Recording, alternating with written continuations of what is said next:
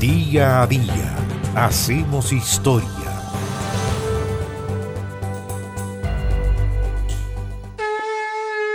El 13 de enero de 1631 se produjo la batalla de la Albarrada, también llamada Batalla de Petaco. Petaco, un lugar al suroeste de lo que hoy día es la ciudad de Arauco, en la, región del Biobío, y para algunos esto es considerado uno de los mayores triunfos españoles contra los indígenas en toda América durante el siglo XVII.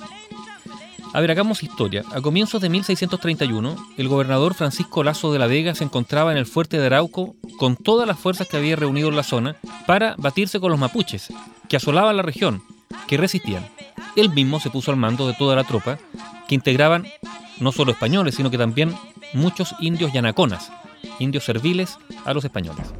Esta es la versión que entrega Santiago de Tecillo, que era soldado en aquella ocasión y que escribió un libro llamado Guerras de Chile. Dice Tecillo, envió Lazo de la Vega a unos 100 españoles y a unos 200 amigos, que son estos indios yanaconas, para que tomasen lengua. Que tomasen lengua, escuchen bien la expresión. A los tres días volvieron con un prisionero, que era muy valiente, y que aunque estaba muy herido, habló con notable arrogancia al gobernador. Cuando se le preguntó por su ejército y dónde estaba, respondió, a seis leguas de Arauco, y que él se había adelantado con alguna gente a reconocer los caminos y que creía que de solo oír lo que traían no le aguardaría ningún español. O sea, venía un ejército grande, temible. El día 11, Francisco Lazo hizo reseña de su gente, contándose 800 españoles y 500 amigos. Todos éramos 1300 y el enemigo traía 7000.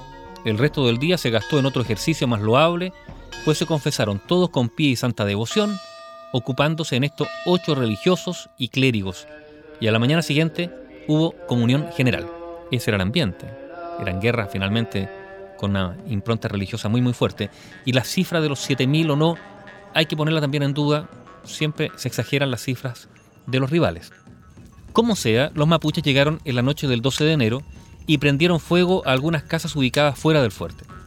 Una hora antes del amanecer, Lazo de la Vega salió del fuerte y eligiendo cuidadosamente el terreno, puso a sus soldados sobre la loma de Petaco, que insistimos está al suroeste de la actual ciudad de Arauco. Desde allí podía ver el espeso grupo de enemigos, estaba en un lugar privilegiado. Los cientos auxiliares se echaron a tierra para apoyar con sus picas a los españoles, mientras que estos rompían sus fuegos de arcabuces y la caballería daba una vigorosa carga pero fue tan grande la resistencia mapuche que la caballería tuvo que volverse hasta casi la retaguardia. Entonces, el propio Lazo de la Vega se subió a caballo y arengando su infantería cargó en contra uno de los flancos mapuches. La caballería entonces logró rehacerse y cargó por el otro flanco. Los mapuches empezaron a abrir sus filas y a retroceder. A espaldas de estos se extendían unos pantanos que los españoles llamaban Albarrada. En esos pantanos se atascaron los caballos de los primeros indígenas, por lo que los otros pelotones que iban detrás se vieron obligados a dispersarse. Fue entonces cuando los españoles iniciaron la persecución, acuchillando sin piedad a los mapuches que huían y apresando a los que no ponían resistencia.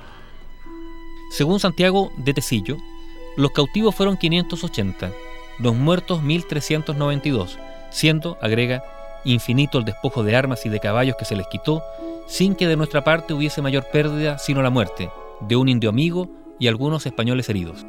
Escribió Santiago de Tecillo sobre esta batalla, la batalla de Petaco o de Albarrada, el 13 de enero de 1631. Bio Bio, la radio con memoria.